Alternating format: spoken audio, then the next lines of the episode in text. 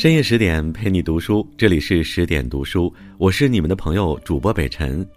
你有下载十点读书 APP 吗？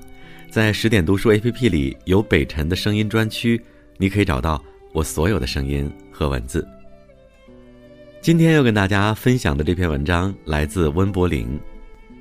少年不懂鲁迅，如今才知道我们都是闰土。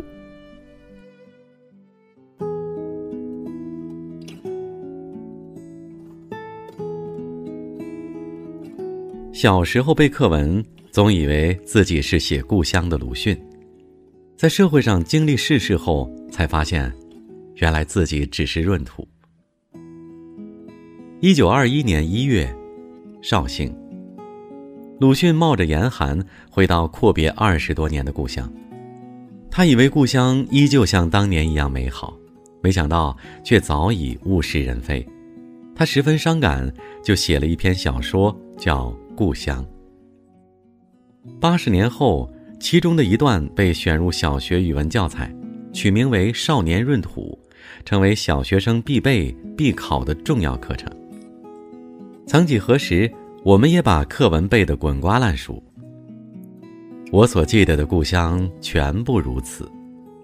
那时我的父亲还在世，家境也好，我正是一个少爷。虽然我一见便知道是闰土，但又不是我记忆中的闰土了。通篇全是我我我，潜意识下就把自己带入鲁迅的少爷角色，对傻不拉几的闰土恐怕只剩下鄙视。可是长大后才发现，我他妈才是闰土呢。文章还是那篇文章，只是当年的小孩长大了。少年时的闰土是个阳光少年。一个十一二岁的少年，项戴银圈，手捏一柄钢叉，向一匹茶尽力的刺去，那茶却将身一扭，反从他的胯下逃走了。他出生在农村，没有别的娱乐活动，小霸王游戏机、PSP、电脑通通没有，早教班、课外辅导班等负担也没有，他甚至没有读书的机会。闰土唯一的生活是帮父亲干活。父亲去大户人家打工，当忙不过来的时候，就会把他带去，既可以帮自己干活，也能给家里省点粮食。夏天的晚上，别人在家里纳凉唠嗑，他还得跟父亲去田里照看着西瓜，省得被小动物偷吃，卖不出好价钱。按照现在的说法，闰土已经输在起跑线上，但闰土的心里没有成年人的负担和顾忌。他依然没心没肺地活着，天不怕地不怕，就算天王老子惹恼了他，也敢抄家伙打一架。这就是少年义气，成年人被社会磨平棱角后最怀念的东西。所以，当闰土见到鲁迅的时候，没有工人见到老板的萎缩，也没有因为身份地位不同而自卑，反而把鲁迅当作朋友。他很开心地跟鲁迅。聊农村的生活，捕鸟、看瓜、刺茶、捡贝壳，闰土说的兴高采烈，鲁迅听得津津有味儿，他们的关系在热烈升温。我们在学校读书时不也是这样吗？谁家多么多么有钱，关我什么事儿？谁的父亲是局长部长，不喜欢照样不喜欢。我们没有那么多的小心思，只凭着自己的感情交朋友、做事情。不把一切世俗的眼光放在心上，只求自己开心，那是我们最怀念的光辉岁月。二十年后，物是人非。他的身材增加了一倍，先前的紫色的圆脸已经变作辉煌，而且加上了很深的皱纹，眼睛也像他父亲一样，周围都肿得通红。他头上是一顶破毡帽。身上只一件极薄的棉衣，浑身瑟缩着。那手也不是我所记得的红活圆似的手，却是又粗又笨，而且开裂，像是松树皮了。当初的少年早已成了中年大叔。仔细想想，其实也很正常。闰土的主要工作是种地。但是收成却不好，即便田里长出一点东西来，也卖不出去，只能在家里烂掉。他就像大部分普通人一样，做着普通的工作，没有高学历，没有天赋，没有背景，没有父亲戚，没有特殊机遇，甚至连走出去看看世界的机会都没有。从小逼仄的生活，禁锢了他的眼界。从来没有人教过他要读书出国，也没有人告诉他知识改变命运，他只能沿着父辈的道路懵懵懂懂地往前走。生活在羊群里，怎能生出搏击蓝天的雄心呢？能做到的恐怕万中无一。慢慢的，那个聪慧阳光的少年闰土不见了，他被生活压得喘不过气来，成了懂规矩的中年人。站在鲁迅面前，他不敢肆无忌惮地开玩笑，而是恭敬地叫一声“老爷”，还要解释那时是孩子，不懂事。当年的朋友，如今是给他发工资的老板，一家八口人的生活还得仰仗老板的关照，肩上有了家庭的负担，就没有任性的胆量，一旦惹得老板不高兴，全家都喝西北风。这就是成年人的宿命。一个很残酷的现实是，闰土成为了当初最讨厌的人。少年时的闰土或许鄙视过自己的父母，成天低头哈腰的，一点尊严都没有。我以后一定不会这样。他有理由看不起父母。老板的儿子是我的朋友，这是人脉呀。我以后要把西瓜卖到全世界，没问题的。我还年轻，以后一定有远大前程。是的，不管他的梦想是成为科学家、打进 NBA，还是站在世界的最中心，他都不想成为父母那样的人。但不管愿不愿意，他都成了当初最讨厌的人。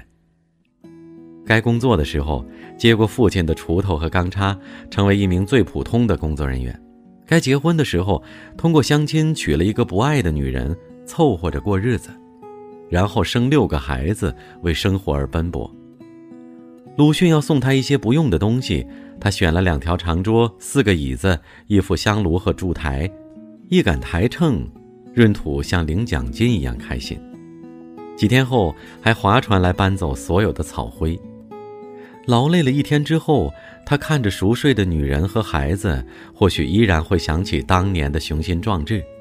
和暗恋过的翠花，但是也只能想想罢了。闰土觉得人生苦，但又形容不出来，只能像石像一般坐着，沉默着，拿起烟管，默默的吸烟，然后上床睡觉，准备明天的工作。那一刻，又有多少人会发出同样的叹息？经常读史书的人可能会有一种感受。翻开书，满眼都是帝王将相；合上书，身边全是柴米油盐。这是一种落差，关于身份，关于理想。不是人人都能实现自己的理想，也不是人人都能过上想要的生活。可是人生还要继续，不是吗？与自己和解，就成为人生最重要的一件事。懂得世事的复杂，明白人生的艰难。原谅不知天高地厚的自己，宽恕冷嘲热讽的身边人，孝敬生养自己的父母，照顾相互扶持的爱人，然后尽最大的能力给孩子留一点本钱，让他比自己走得轻松一点。所谓成长，其实就是接受自己的一切，不再执拗地认为自己是世界的中心，也不再强迫自己完成什么目标。而是接受自己是普通人的现实，努力的活下去，然后在不完美的生命中，不忘少年时的意气风发。更多美文，请继续关注十点读书，也欢迎把我们推荐给你的朋友和家人，一起在阅读里成为更好的自己。当然，如果你喜欢北辰的声音，可以下载十点读书 APP，在主页里可以找到属于北辰的声音专区，有视频、有文字、有声音，我在那里等你。我在首都北京，再次问候各位晚安，吉祥，我们明晚见。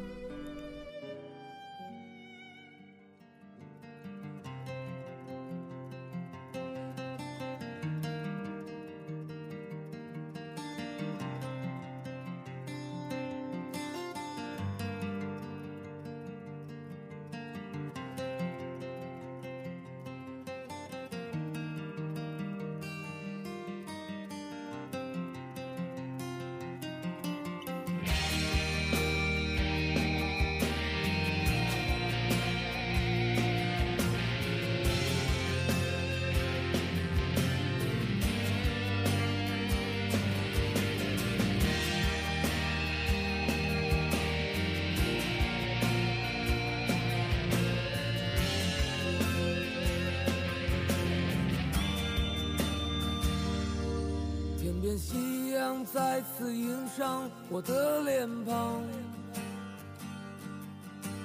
再次映着我那不安的心。这是什么地方？依然是如此的荒凉。那无尽的旅程如此漫长。我是永远向着